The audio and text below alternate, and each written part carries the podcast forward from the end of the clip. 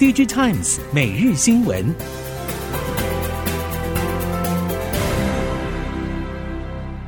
听众朋友们好，欢迎收听 DigiTimes 每日新闻，我是翁方月，现在为您提供今天的科技产业新闻重点。首先带您关心。尽管各方对于台积电在德国设厂持保守看待，近日德国政府补助也爆发预算争议。对此，台积电表示并没有取消德国设厂计划。事实上，台积电德国厂内部前置作业仍然持续进行当中。除了已经确立外派高层人士之外，近月更全面扩大提前在台湾征才育才，希望将德国工会风险降到最低。不止既有的大专院校理工科相关人才之外，文组也全面开放提供实习机会，尤其锁定多所大学德文系在校生，薪资三万到三点六万元，主打表现优异和德文检定通过，将有机会派任德国。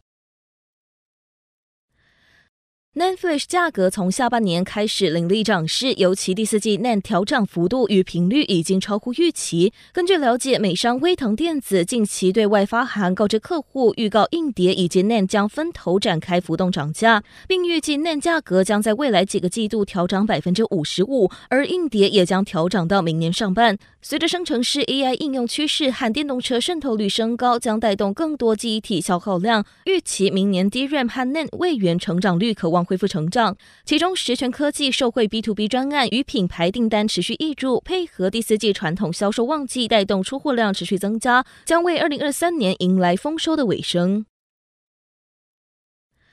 全球晶片大厂以及云端业者自研晶片团队近期都有 AI 晶片新品推出，无论是要在公开市场竞争，还是自家资料中心的推论使用，军备竞赛的意味都相当浓厚。这样的趋势对台积半导体供应链带来营运挹注之外，ASIC 业者也持续受惠相关商机。供应链业者直言，现在自行开发 AI 晶片的非半导体业者越来越多，台系 ASIC 和 IP 厂商是美系大厂以外最常被咨询合作的对象。台系业者世新、创意、金星科都已经取得初步成效，和美系博通及 Marvel 正面竞争。在今年需求大幅攀升的 AI 伺服器，明年出货规模有机会继续攀升。台系电源管理 IC 业者除了打进 AI 晶片解决方案 DDR5 模组或整机电源供应模组之外，不少电源管理 IC 业者其实都有耕耘马达驱动 IC 市场。近日市场提出越来越多对明年市况的预估，部分报告显示，用于 AI 伺服器的电源供应相关营收，在明年可以达到整个伺服器应用电源供应相关营收的百分之二十五。这样的渗透率将创造足够的市场空间给零组件以及半导体业者争取。Google 酝酿多时的 Gemini 系列模型终于问世，强调预训练时就使用多模态资料，并声称在通用以及推论任务等多项评比都打败 OpenAI 的 GPT-4。新系列模型除了用来升级 Google Bar 等旗下产品，最小参数的版本先支援 Pixel 8 Pro 手机，也将开放给 Android 系统开发者。新系列最强的 Gemini Ultra 模型，则将由选定的开发者、客户、合作伙伴和安全责任议题专家试用，预计明年初对其他开发者和企业客户开放。电池及碳酸锂价格从去年十一月每吨人民币六十万元高点杀价到近期突破十五万元，跌幅超过七成，这让占电动车成本大约三到四成的锂电池产生很大的溢价空间。电动车价格是否有机会下修，成为热门议题。供应链业者表示，锂电池业者承受材料报价起伏较大，今年材料市况反转，价格直落，确实有可能让终端车厂受惠。但有中媒指出，锂电池关键材料下跌。对车厂来说，只是零件成本更可以控制，不代表其有能力跟进大幅降价，主要还是损益考量。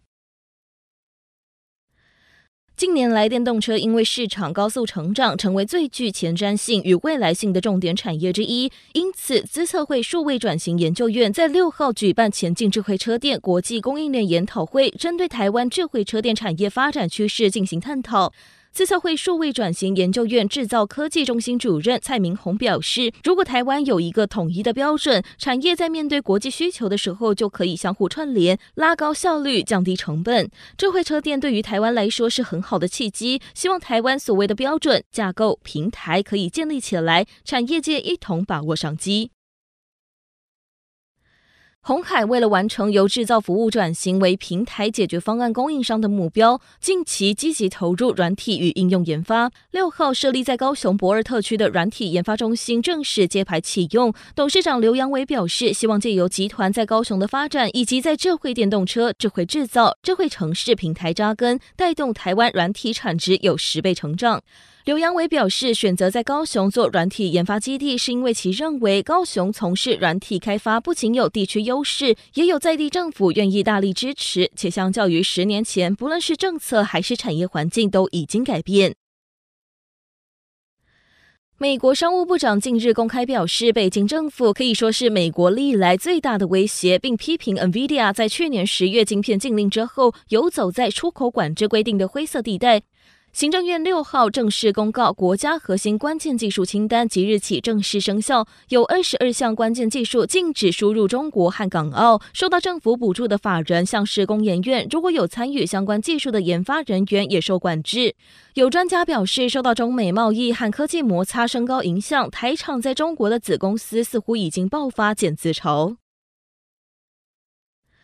台厂积极抢进国际通讯标准，近期五 G 国际组织接连访台，与台厂保持密切互动。全球五 G 智慧工厂联盟也首度来台，除了举行年度会员大会，六号也与台湾资通产业标准协会签署合作备忘录。资通产业标准协会理事长徐觉明表示，目前欧洲国际大厂都有能力制定自己的标准，台湾由于个别厂商规模较小，难以复制相同做法，但可以参与相关标准制定的过程。毕竟台湾最终还是会以国际市场为主，因此还是要以接轨国际标准为目标。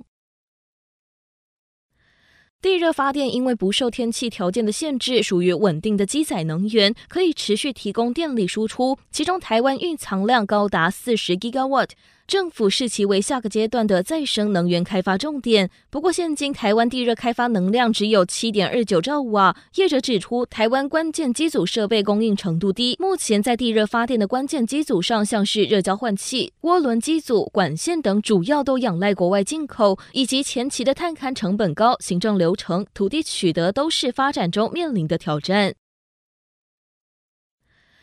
面板双虎都在转型，纷纷运用独家技术，在医疗和艺术等领域再下一城。以医疗领域来说，友达以独家开发的毫米波液晶阵列天线技术，发展出智慧非接触式生理监测雷达，有效范围达到二点五公尺以上。群创则是以独家的先进光学取向技术，与台北医学大学附设医院共同合作开发液态细胞数位摄影分析仪，有效提升镜检效率。而在艺术场域方面，友达开发出三十二寸拟真一屏，整合独家的先进抗反光技术，并提供数位转型解决方案。而群创则是研发出 AI Plus 数位艺术显示器，可以满足多样性创作动态图像需求。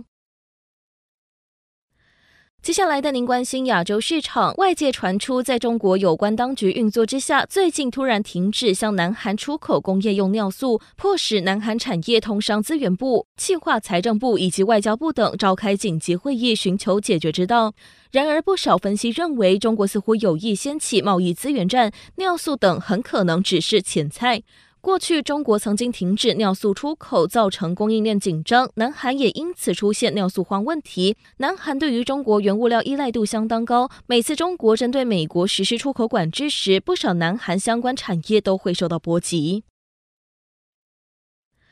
越南国会投票通过全球最低税负制，明年开始将向跨国公司征收百分之十五的税率。消息人士透露，将对大型跨国企业造成影响。路透引述提案知情人士的说法，三星电子在越南的工厂营收达到数十亿美元，大约有一半的三星手机是在越南组装。但二零一九年，三星在越南一省的税率低到百分之五点一。新税制上路之后，三星可能需要支付巨额税款。越南投资管理顾问公司税务专专家则表示，如果越南迟迟不推出新税制上路之后的替代投资优惠方案，跨国投资者可能会因此却步。